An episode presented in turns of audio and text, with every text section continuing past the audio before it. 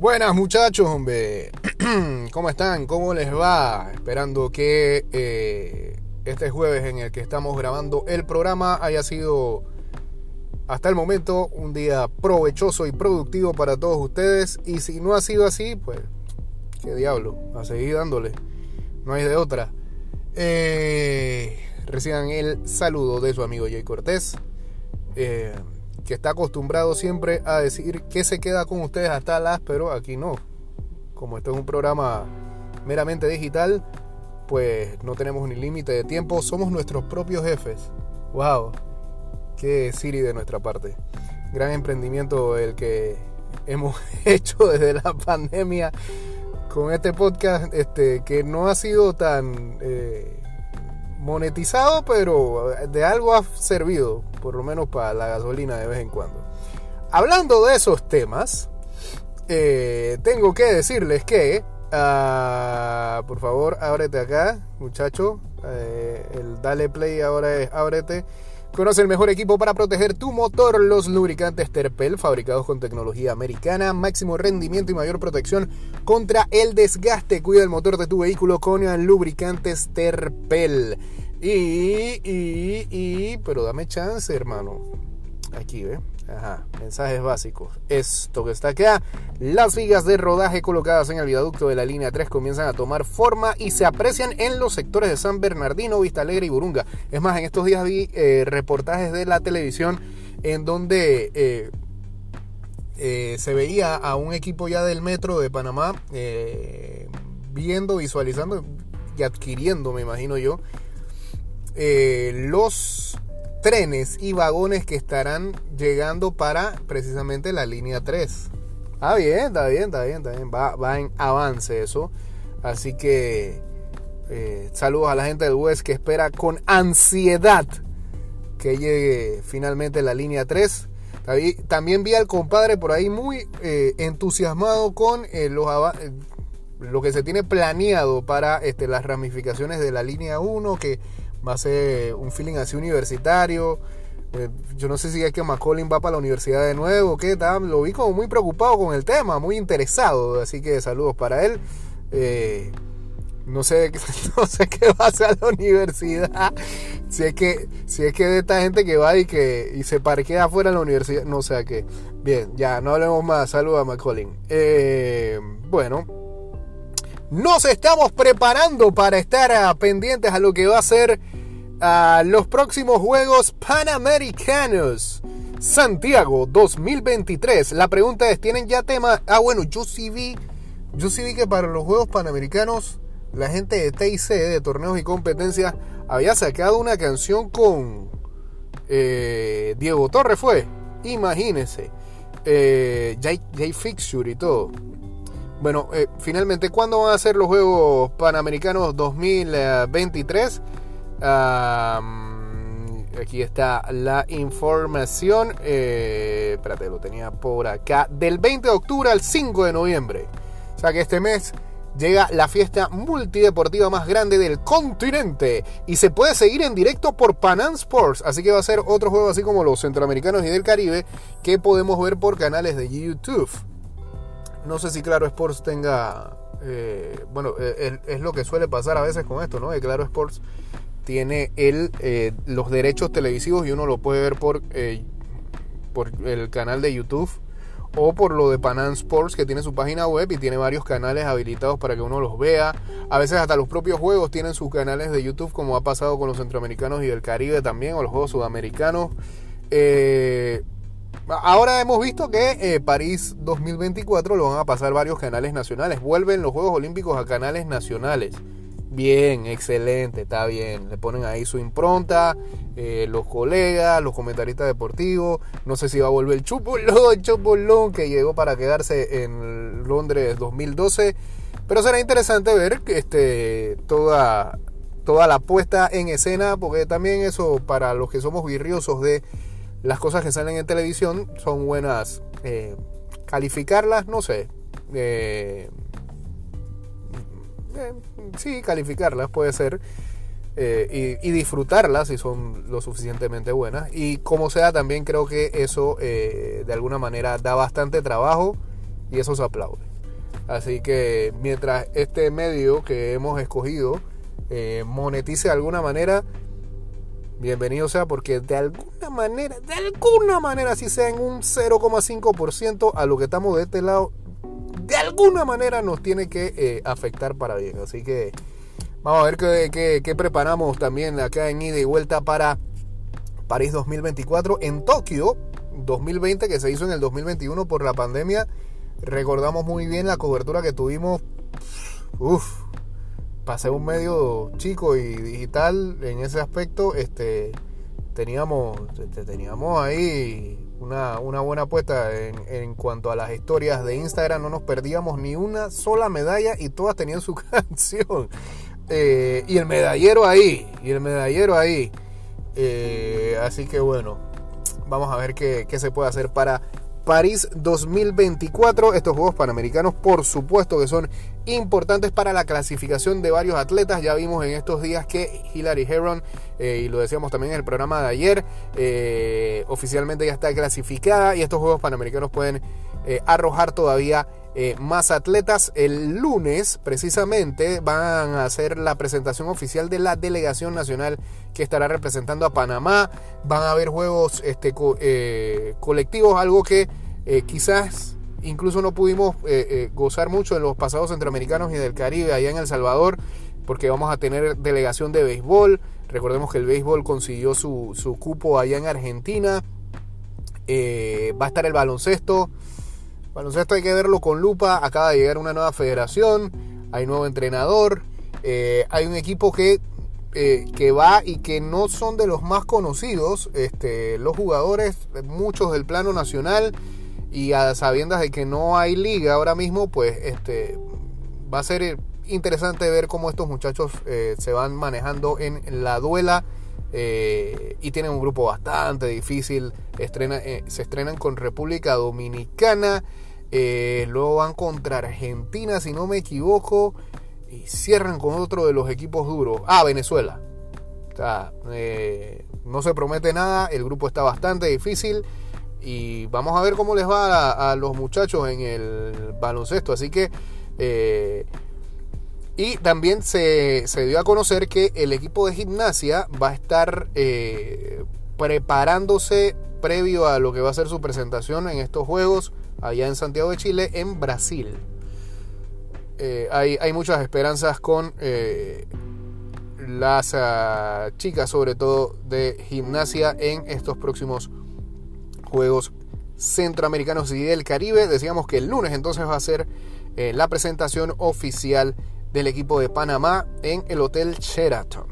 Bien, estaremos muy pendientes de lo que va a ser eh, eso antes de que los muchachos hagan el viaje hacia Santiago de Chile. Vi también que eh, la gente del de el comité organizador de eh, Chile va a tener de invitado a Carl Lewis. Mire usted. Y eh, ya incluso la cuenta de Santiago 2023 ha anunciado que, bueno, ya allá empezaron a hacer el, recorrido de la antorcha. Empezó el pasado 2 de octubre, sobre todo en, las áreas, en las áreas volcánicas y de valles y de desiertos. Allá en Chile, en Bisbirí, ya pasaron el 2 de octubre. Eh, y el 3 de octubre estuvieron en el desierto de Arica. Y ahora saltan a Iquique el 7 de octubre, Antofagasta el 9, Copiapó el 12, Roncagua el 15 y eh, finalmente la antorcha llega el 17 para que el 20 llegue al Estadio Nacional donde va a ser entonces eh, el encendido, ¿no? Ah, y también ah, va por dos lados, porque también está por mar y litoral. Bien al mismo tiempo. ¡Wow! Todo eso ofrece Santiago para estos juegos. Habla mucho desde sus redes sociales de eh, el hockey sobre césped que ya tiene eh, su calendario. Vamos a chequear ahí la página web de Santiago 2023 y darle una repasadita para ver cómo está eso. Ah, sí, tienen, tienen app.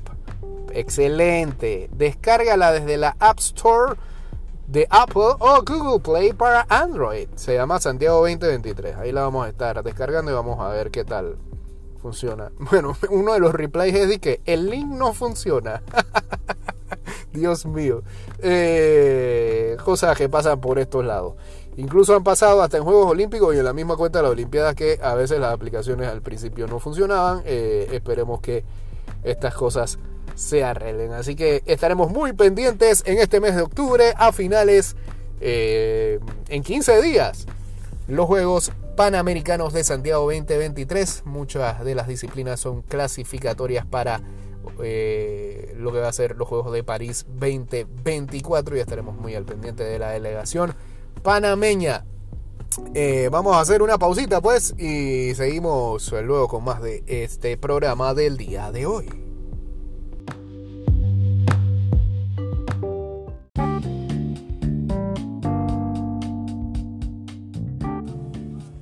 Bueno, seguimos con más de este programa eh, y nos preparamos para lo que va a ser un domingo lleno de fútbol americano NFL. Vamos a repasar los partidos, eh, las líneas para que la gente esté tenga eso presente y pueda apostar con ganas este, y ver también eh, cuáles son los datos que manda la gente de Big Fat Pigs. Recuerden seguir a Big Fat Pigs en Instagram y también en Twitter, siempre ahí muy activos no solamente dando sus datos, sino también a veces hasta opinando de algunas actividades deportivas. Está bien, está bien, está bien. Saludos al FAT. Eh, domingo, 8 y 30 de la mañana, vamos a tener otro partido matutino en domingo. Y lo único que esperamos es que también haya producción de, eh, de ESPN en el cuarto de Andy. Toy Story Style. Jacksonville vuelve eh, a su segunda casa que es Londres y enfrentará esta vez a Buffalo Bills, un partido todavía más difícil para los Jaguars que vienen de ganarle a los eh, Falcons la semana pasada. Favorito es Buffalo por 5 y medio y creo que está siendo la línea demasiado generosa ahí, podría ser hasta más. Eh, la línea del over y el under está en 48 y medio, pero si yo les tuviera que aconsejar algo, métale al under porque en Londres eh, casi nunca hay tantos puntos. Eh, Buffalo está acabando, es un equipo juggernaut, como dicen los gringos, pero el jet lag pega, pega, pega, así que yo creo que gana Buffalo, pero no va a ser el partido más ofensivo del mundo. Vamos con los partidos que arrancan a las 12 mediodía. Baltimore Ravens se enfrentan a los eh, Pittsburgh Steelers que ya han dicho que eh, cualquier cosa menos Trubisky jugando. Eh, porque en el partido anterior, que fue muy malo para los Steelers y que cayeron ante los Texans, Kenny Pickett salió lesionado, pero ya han hablado de que Pickett va a estar disponible para los aceleros, como dicen los mexicanos eh, acereros. Pero este partido debería ser, debería ser para los Ravens, aunque va a ser en casa de Pittsburgh, ahí en el Hainesfield. Eh, es un partido divisional. Cuando esas cosas pasan, eh, pueden ser más apretados de lo, de lo previsible. Si yo tuviera que poner una sorpresa, porque la NFL es una liga muy loca y por eso es que nos gusta tanto, eh, jueguen con la línea de Pittsburgh en más 4. Y eh, no estoy diciendo con eso de que sea eh, Baltimore el perdedor del partido, sino que quizás no cubren esos cuatro puntos. La línea del over y el under está en 38, ni para allá voy a mirar. Vámonos con el Carolina Detroit, los Panthers enfrentando a los Lions. Carolina es el único equipo luego de la victoria este jueves de Chicago Bears que no ha ganado en la NFL. ¿Será que le pegan a los Lions en su casa? no creo. Pero esa línea de Detroit menos 9 y medio está bastante alta, sobre todo cuando eh, se ve que no va a jugar eh, Amonra. Sam Brown, eh, es, ¿no? Amonra. Ah, no sé, ese pues. Eh, el que parece que tuviera nombre de Tutankamón, egipcio. No va a jugar, no va a jugar, así que es una arma ofensiva menos para Jared Goff. La línea está en 44. A mí me parece que con todo y que la defensa de Carolina es decente y la de Detroit también, esa línea se la vuelan. Eh, y yo no estaría muy seguro de jugar a Detroit con el straight. Pase, pase mejor, pase. ni le meta. Eh, pero para mí, que el, over de 44 sí se lo vuelan. Luego también, luego no, también a las 12 Houston enfrentando a los ah, Falcons. Atlanta favorito, no sé ni por qué, por uno y medio. Eh, la línea está en 41 y medio. Pase ese juego también. Ni siquiera voy a mirar para allá. En el de los Saints y los ah, Patriots, eh, eh, ese partido está en PK, así que tampoco hay que ver nada ahí. Over de 39. está buena esa línea para jugar en under. Así que bueno, veremos. Luego entonces, eh, también a las 12, los Giants, después de haber dado mucha pena en el Monday Night Football ante los Seahawks, enfrentan a los Miami Dolphins. Eh, la línea más holgada de todos, 12 eh, y medio favorito Miami. Ponga ese money line ahí con Miami. No, no, hay manera en que los Giants puedan, pensaría uno, a los Dolphins. Eh, el over está en 47 y medio. También póngale ahí la fichita al over, que se lo van a volar. Ah, la línea sí, no estoy tan seguro que la cubran. También a las 12 de mediodía, Titans enfrentando a los uh, Colts. Eh, favoritos son los Titans por 2 y medio. Uh, eso está bueno para jugarlo en contra con Indianapolis, que no se ve tan mal y que debe regresar Jonathan Taylor eh, para este partido, ¿no? La línea está en 43. No, no, no, atrae tanto. Los partidos de las 3 y 5 de la tarde. Cincinnati enfrentando a Arizona. Arizona eh, que ha dado muy buenos juegos a pesar de su récord y a pesar de que eh, están con Joshua Dobbs en los controles. Los Bengals sí, de verdad que viene siendo la decepción de esta temporada. Eh, debería ser el partido para que despierten y no, nos vamos con ellos. Over de 45, ojalá no nos dejen mal. Eh, también a las 3 y 5 los Eagles enfrentando a los Rams. Eh, Eagles están invictos pero no termina de, convencer. Rams eh, lo han hecho mejor de lo que se pensaba. Y Filadelfia es favorito por 4 puntos. El over está en 50 y medio, muy alto diría yo.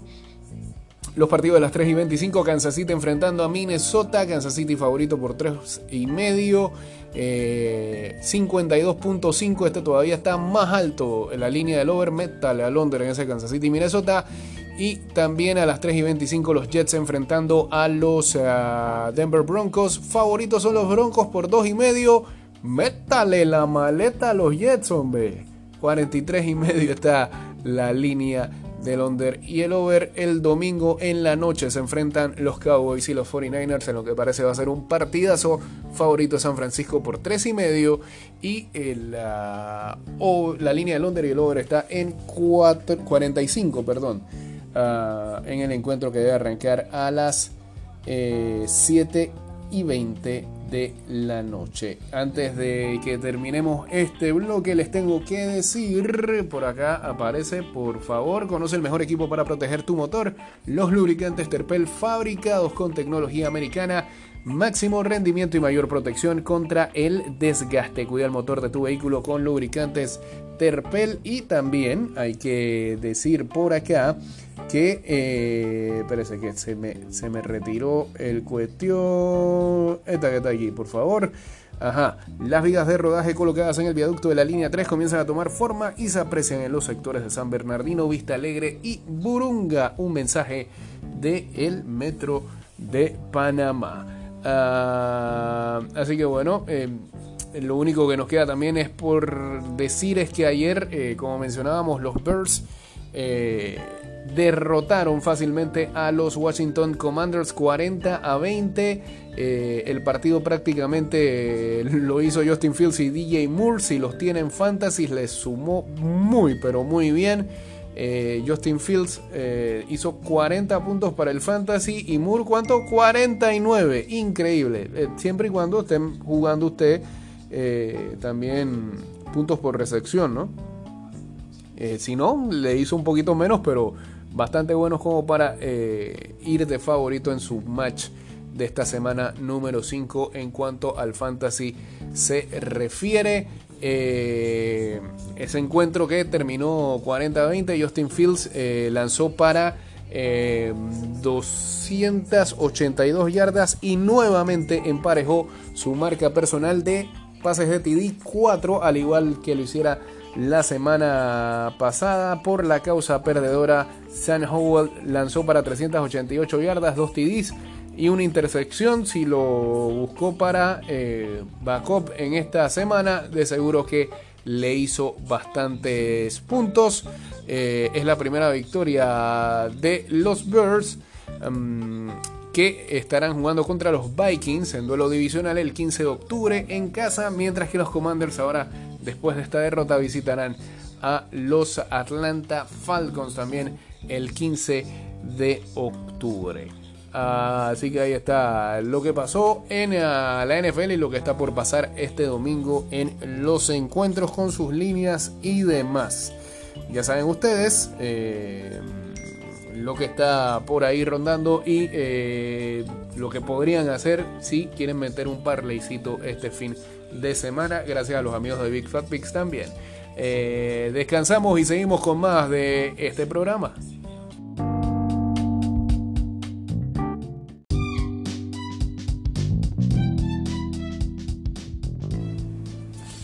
Bueno, seguimos con más de este programa que prácticamente hemos grabado en cuestión de tres días, pero bueno, esa es, esa es la nueva normalidad de, este, de esta fase del programa. Eh, sí, parece.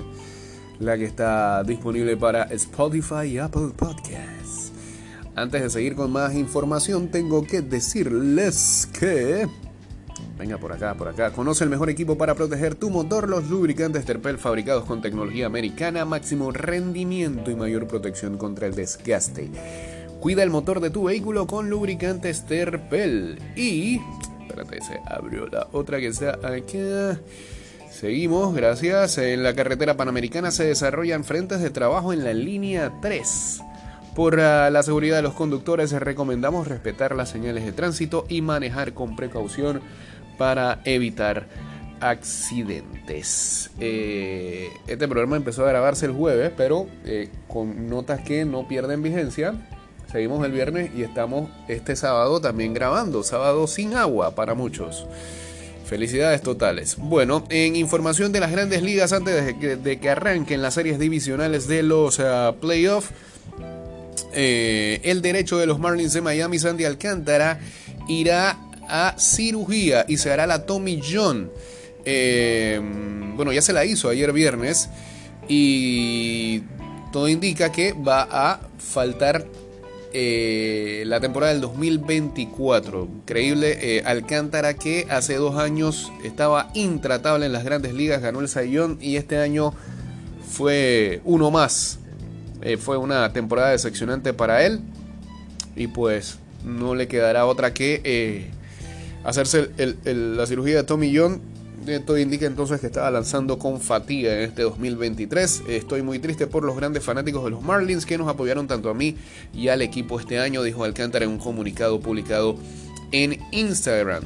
Eh, Alcántara fue colocado en la lista de lesionados a principios de septiembre con una tensión del flexor del antebrazo derecho. Más tarde, una resonancia magnética reveló que tenía un esguince. El joven de 28 años regresó para un inicio de rehabilitación, pero fue cerrado o fue sacado de la temporada el 23 de septiembre después de experimentar eh, más eh, presión en el antebrazo. le he dado todo a mi juego, toda esta ciudad, dijo Alcántara, prometo que no me tomaré un día libre mientras me esfuerce por volver mejor que nunca, echaré de menos el, eh, lanzar, pero planeo estar cerca del equipo tanto como me sea posible. Alcántara tuvo récord de 7 victorias y 12 derrotas, efectividad de 4-14, ponchó a 151 en 184 entradas, 2 tercios Em, en una temporada de altas y bajas. Dos veces ha sido llamado al Juego de las Estrellas, fue adquirido proveniente de los Cardenales de San Luis en diciembre del 2017. Eh, en 138 salidas en 6 temporadas con los Marlins, tiene efectividad de 331 y 779 ponches. Así que eh, no contaremos con Alcántara en el 2024. Como decíamos, eh, este sábado va a ser eh, el inicio de las series divisionales. Eh, dentro de todas las historias que se tejen en cada serie, hay una muy llamativa y es el reencuentro de Carlos Correa con sus antiguos compañeros de los Astros de Houston. casi siete temporadas estuvo con ellos. Y también ah, ganó el novato del año en 2015 eh, y ayudó a los Astros a ganar la Serie Mundial del 2017. Eh, y dice que incluso ha, quedado todavía haciendo contacto con buenos amigos que tuvo en la organización. lo que le dijo a Chandler Rom de The Athletic es que dice vamos a ser amigos después de la serie. Eh, agrega, agrega, que no ha hablado con ninguno de sus antiguos compañeros desde que eh, se setió el mashup entre las dos franquicias. Em, Correa ha ganado una reputación en el béisbol como uno de los grandes bateadores del clutch durante su estadía en Houston. Tiene 29 años, pegó 18 cuadrangulares y 60 carreras empujó en 79 partidos de postemporada como un miembro de los Astros. Eh, y pues nada, eh, se va a reunir con sus antiguos compañeros, como por ejemplo José Altuve, eh, que todavía queda ahí en los Astros de Houston. Astros que son actuales campeones, pero eh, cuidadito con esa serie de los mellizos que ya por lo menos superó algo que se le venía negando de hace rato y era poder avanzar en una serie así fuera esta de Wild Card que le barrieron a los azulejos de Toronto y que lo hicieron muy bien y que volvieron a hacer de su casa un fortín. Eh, desde los tiempos del Metrodome, cuando quedaron campeones en el 87 y en el 91, los famosos pañuelos blancos, eh, se volvió a sentir eso en los dos partidos que jugaron en la serie de Wildcard contra los azulejos de Toronto. Y me parece que también tienen una muy buena rotación de picheo con Sonny Gray, con eh, el venezolano este que estaba en los Marlins antes. Eh, así que cuidadito, cuidadito. Y Maeda también estaba por allá en Minnesota, ¿no? Eh, cuidado, cuidado con Minnesota haciéndole el daño a los Astros de Houston. Que a pesar de haber quedado campeones el año pasado, esta temporada no es que fue lo que suelen mostrar. Aún así ganaron al final el banderín del oeste de la Liga Americana, pero lo ganaron en el último día o en el penúltimo día a los Rangers de Texas que prácticamente habían dominado y después se cayeron al final. Permítame ahí tomar un sorbo de café en esta mañana, así que bueno, las otras series, recordemos, eh, van a iniciar eh, los Rangers de Texas contra los Orioles de Baltimore. Muy bonitos los Orioles esta temporada, pero cuidado con esa falta de experiencia en estas etapas. Me parece que los Rangers de Texas es un equipo más formado precisamente para estas situaciones. Eh, le vamos a poner el gancho a los Rangers. en ese de los mellizos y los astros. Eh, queremos sorpresas, así que vamos a poner a los mellizos. Eh, también está la serie de los Diamondbacks y los Dodgers. Los Dodgers no deberían tener problemas con Arizona. No deberían, no deberían tener problemas con Arizona. Después ya veremos. Y Bravos de Atlanta contra Philly de Filadelfia. Sé que hay mucha gente que está ruteando por los Phillies.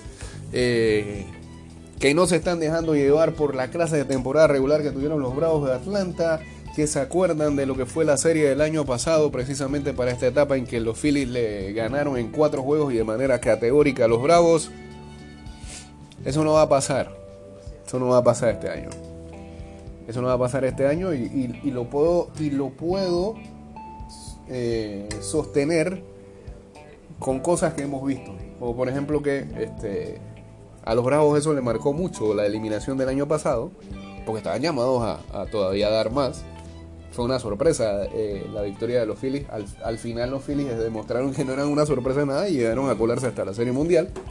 Y tuvieron para ganar esa Serie Mundial con los Astros. Eh, pero, pero, pero, eh, cuando digo que los marcó, los Bravos inmediatamente empezaron a trabajar en qué habían fallado en esa serie. Y precisamente el bateo se había caído trabajaron bastante, sobre todo en Acuña, en Acuña, que no había tenido una buena temporada el año pasado. Y ahora miren lo que mostró el Ronald eh, este 2023. Cantado el premio al MVP de la Liga Nacional. Eh, lo mismo hizo Olson. Eh, hay, hay, un dato que aporta CBS en los factores X de cada serie Y en esa serie eh, lo que indican es que los uh, Phillies de Filadelfia, la rotación de los Phillies de, de, Filadelfia es la quinta rotación que más usa los lanzamientos de fastball y de sinker en la zona media baja de strike. Y precisamente los Bravos de Atlanta, esta temporada regular, sus bateadores eh, tuvieron un, un, OPS por arriba de 950 precisamente haciéndole swing a ese tipo de batazos. ¿Qué es lo que indica? Que eh, los Bravos trabajaron en lo que fue Sprint Training en ese tipo de lanzamientos que era su debilidad. Y ahora ustedes ven que la mayoría de los swings que hacen los sluggers de los Bravos es golfeado. Como si fueran golfistas. Y le salen cuadrangulares. Entonces va a ser clave el saber cómo la rotación de los Phillies va a tener que hacer un ajuste. Porque si no, palo por la costilla es lo que le debe caer. Lo que debería ocurrir. Así que yo no digo que va a ser una serie que va a terminar en tres partidos pero quizás sí en cuatro a favor de los Bravos. Solamente digo, eh, la, la única partecita débil de los Bravos es el picheo, eh, sobre todo porque no está saludable, eh, porque no va a estar Morton en esta serie, porque ni siquiera se sabe si Max Fried va a lanzar el segundo encuentro. Dicen que hay una posibilidad de, a como vaya la serie, lo vayan guardando y si acaso lo utilicen para un potencial quinto partido y más nada un partido de eliminación. Pues. Si están con la espada contra la pared, porque eh, eh, a él le salió fue ampollas ya en la recta final de la temporada. Además de que, de que no lanzó tantos partidos porque él se perdió una buena cantidad eh, en la temporada. Ahí creo que también está. El, ah, ¿Cuál es el otro abridor? Bueno, está Bryce Elder, que es un novato. Hay que ver cómo les va. Spencer Strider va a ser el abridor del primer partido. Muy bueno ponchando, pero a veces la deja ahí. Entonces le pegan duro, además de que lanzó bastante en toda la temporada. Y cuando eso pasa, eh, llega la fatiga también. Kyle Wright era el que se me pasaba, que también estuvo bastante lesionado en la mayoría de la temporada. Y pues, vamos a ver, tuvo, creo que su última apertura fue la mejor de todas de de las últimas tres que tuvo. Y veremos si llega con confianza que lo necesita para esta etapa de series divisionales. Así que algunas últimas aquí antes de cerrar este bloque. Bueno, este habíamos dicho lo de los Broncos enviando a Randy Gregory a los 49ers. Denver originalmente planeaba darle release a Gregory, quien firmó un contrato de 5 años y 70 millones de dólares con el equipo en eh, el offseason de 2022, pero al final fue capaz de encontrar una franquicia que eh, pudiera adquirir los servicios del jugador de 30 años. Eh, Broncos envían a Gregory y un pique de séptima ronda del 2024 a los Niners por un pique de sexta ronda del 2024. Eh, Kyle Shanahan dijo que se encontró con Randy Gregory, eh, quien pasó las pruebas físicas. Él está. Él, después de las pruebas físicas, volvió a su casa en Denver y estará viajando con los 49ers el día lunes. Por supuesto, Gregory no va a estar disponible para el partido del domingo por la noche contra los Cowboys. Denver deberá pagar lo que queda de su contrato por prorrateado base de 14 millones de dólares. Eh, tan solo apareció en cuatro partidos de esta temporada. Ha registrado nueve tackles eh, y un sack. Eh, solo jugó seis juegos con el equipo en 2022 debido a una lesión en su rodilla. Así que bueno, allá va, a los 49ers, a ayudar.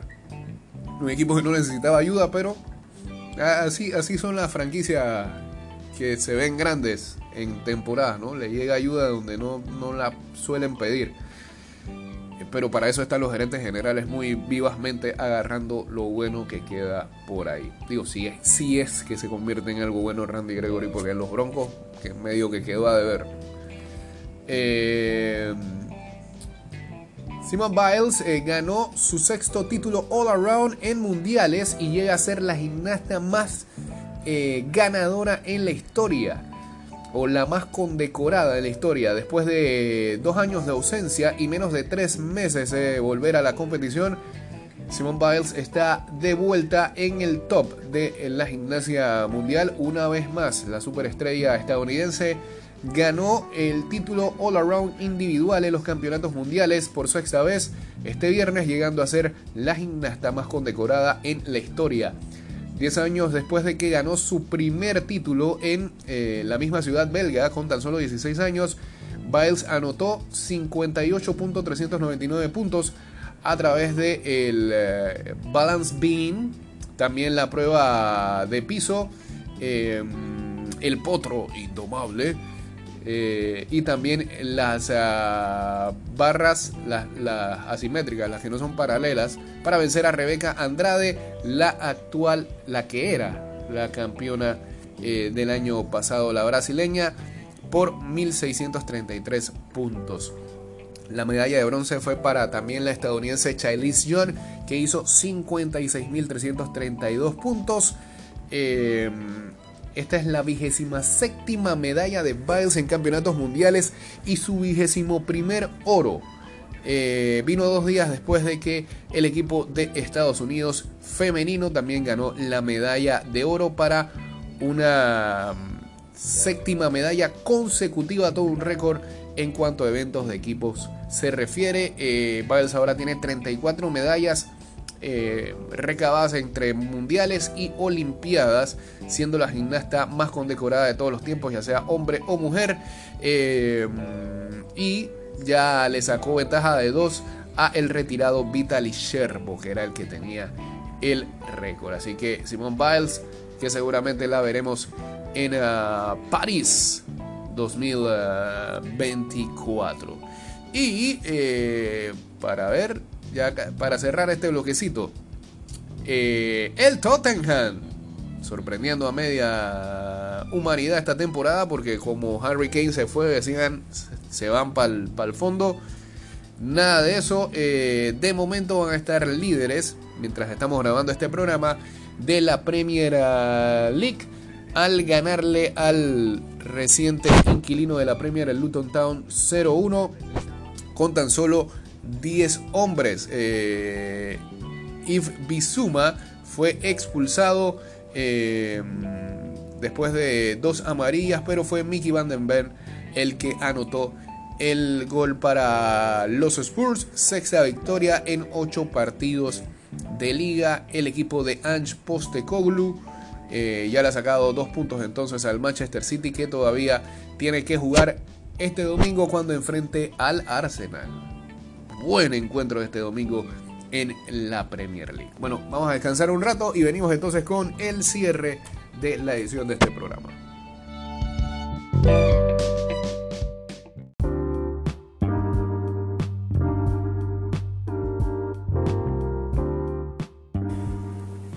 Bueno, estamos listos para el cierre de este episodio con eh, las últimas informaciones. Queremos invitarlos a todos los que estén eh, deseosos de formar parte de nuestras fantasies de NBA que eh, si no han jugado con nosotros en los últimos años o no están metidos en los grupos eh, de años anteriores pueden enviarnos su deseo de ser invitados a través de nuestras redes sociales o hacerlo también por el chat del el programa. Y ustedes saben que es el 612-2666 ahí pueden escribirnos y pedir play como se dice y entonces los estaremos eh, invitando a, una, a uno de los cupos disponibles en nuestras dos ligas que hay. Yo creo que sí va a haber cupos disponibles esta vuelta, no tantos. Y si hay todavía un quórum más grande, pues abrimos una tercera liga. Y lo otro, estamos en proceso de experimentación. Abrimos una fantasy de hockey, de National Hockey League, de NHL. El que tenga ganas eh, también puede pedir play para meterlo en esta vuelta eh, en una liga que arranca el 10. Así que el draft tiene que ser el 9.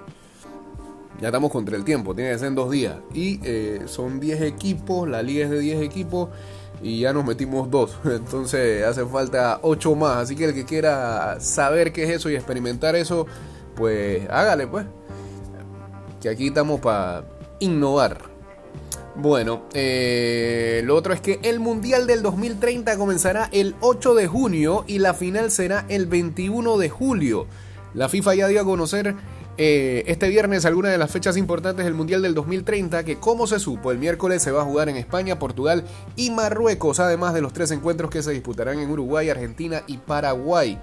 El torneo va a dar inicio el 8 de junio en Montevideo y la final se va a jugar el 21 de julio en una sede todavía desconocida. ¿Por qué? Porque al principio se decía que era el Santiago Bernabéu y ahora Marruecos se metió y dijo, no señor, creo, eh, quiero que sea en Casablanca donde vamos a estar estrenando un estadio que va a albergar a 96 mil personas.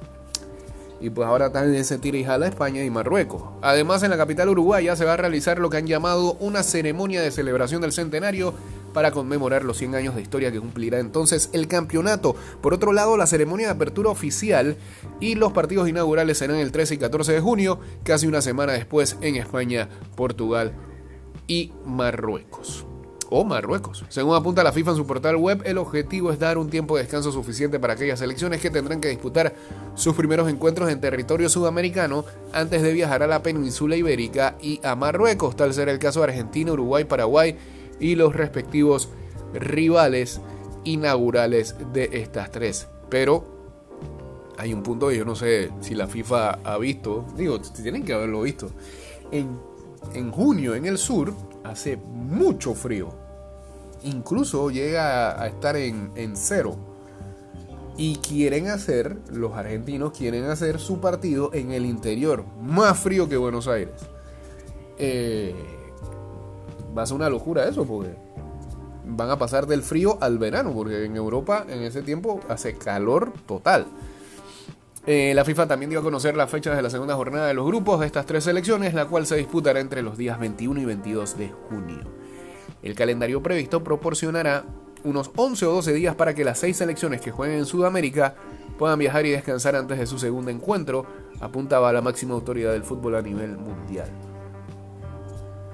Mm. Va a ser, siento yo que un handicap en contra, con todo, con todos los días libres que quieran dar, pero el desgaste del viaje va a ser violento para las selecciones que estén en los grupos eh, de estos tres equipos. En un mundo dividido, la FIFA y el fútbol se están uniendo, afirmó el pasado miércoles en un comunicado el presidente de la FIFA, Gianni Infantino. Se acordó por unanimidad celebrar el centenario de la Copa Mundial de la FIFA, cuya primera edición se jugó en Uruguay en 1930 de la manera más adecuada como resultado, habrá una celebración en Sudamérica y tres países sudamericanos organizarán cada uno un partido de la Copa Mundial de la FIFA 2030. El primero de estos tres partidos, por supuesto, se jugará en el estadio donde empezó todo, en el mítico Centenario de Montevideo, precisamente para celebrar la edición centenaria de la Copa Mundial de la FIFA. Así que ahí está ese parapeto del Mundial del 2030. Eh, pero como dijo Fernando Palomo, ¿no? Este es el mundial de la FIFA. Ellos son los que deciden e inventan lo que quieran hacer. Somos nosotros acá que damos John Pop este, diciendo, ¿cómo es posible? Nada, nosotros somos nada más espectadores. No hay nada que podamos hacer. Los que sí podrían hacer son los jugadores, ¿no? Que son sometidos a todas estas cosas, ¿no? Pero bueno, también los jugadores tienen la potestad de decir si van o no al mundial. Eso no, pasa nada. Tampoco están traicionando a la patria como muchos quisieran ver. No es así. Bueno, eh, Marcelo Bielsa sorprendió con su teoría el daño de Guardiola. Bielsa no suele dar entrevistas, pero cada vez que habla deja conceptos interesantes para reflexionar y debatir. Su última conferencia de prensa con la selección de Uruguay en la antesala a los partidos contra Colombia y Brasil en el marco de las eliminatorias no fue la excepción. En esta oportunidad el director de la Celeste se convirtió en viral al desarrollar su teoría El daño de Guardiola que consiste en los cambios que generó dentro del fútbol moderno el actual estratega del Manchester City. Que un equipo suene bien con poco ensayo es una fantasía. Hay un camino que es para que un equipo funcione más o menos bien sin ensayar. Es mucho más fácil la especulación. Usted vio los partidos de los equipos que juegan contra... Ahora hay una cosa muy común que es cómo juega alguien que se siente peor contra alguien que se siente mejor. Yo lo llamo el daño de Guardiola. Guardiola lo que logró no es que se imitara su fantasía inigualable para la construcción del juego, sino lo que logró es que 11 jugadores se opusieran a su equipo en un terreno que mide 30 metros de profundidad.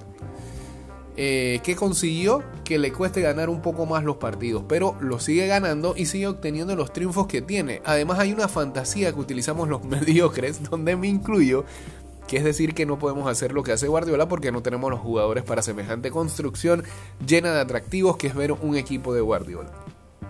Pero eso tampoco es cierto porque Guardiola tiene muchos imitadores que sin jugadores han conseguido expresiones futbolísticas muy valiosas y a su vez hay muchos entrenadores con jugadores iguales o mejores que Guardiola que no han construido una expresión tan digna de ser vista como ha hecho él. ¿Qué estoy tratando de decir? Que en este proceso de desarrollo del proyecto de Uruguay no hay cabida para las excusas. Perdón porque siempre he tenido problemas con la adicción de la X.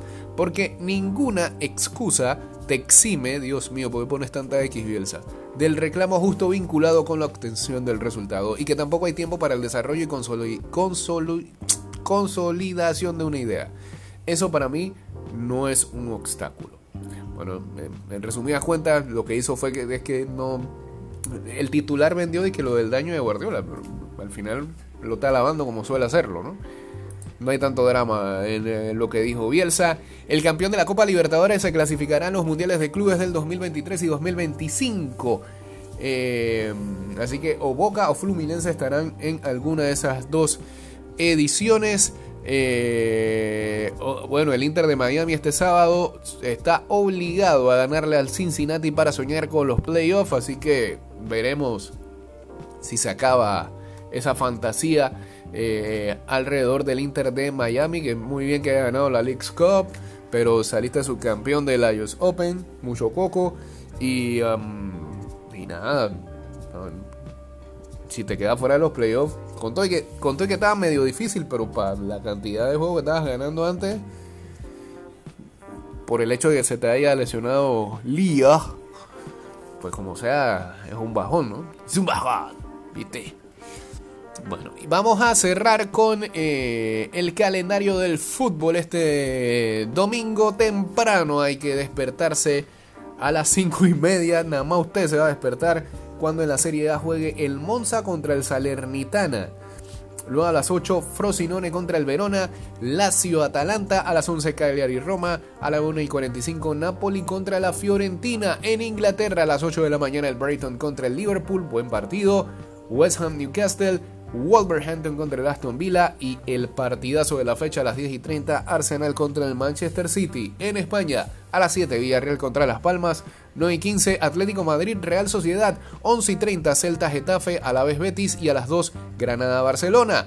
Eh, en Alemania a las 8 y 30 el Leverkusen contra el Colonia. El Bayern Múnich contra el Freiburgo a las 10 y 30 y a las 2 y 30 el Frankfurt contra el Heidenheim. Ah, también hay que pararse temprano para ver si juega Michael Amir Murillo con el Marsella. 6 de la mañana contra el Le Havre en la Ligue 1 de Francia. A las 8 el Montpellier contra el Clermont. Olympique Lyon contra el Lorient también a esa hora. El Brest contra el Toulouse.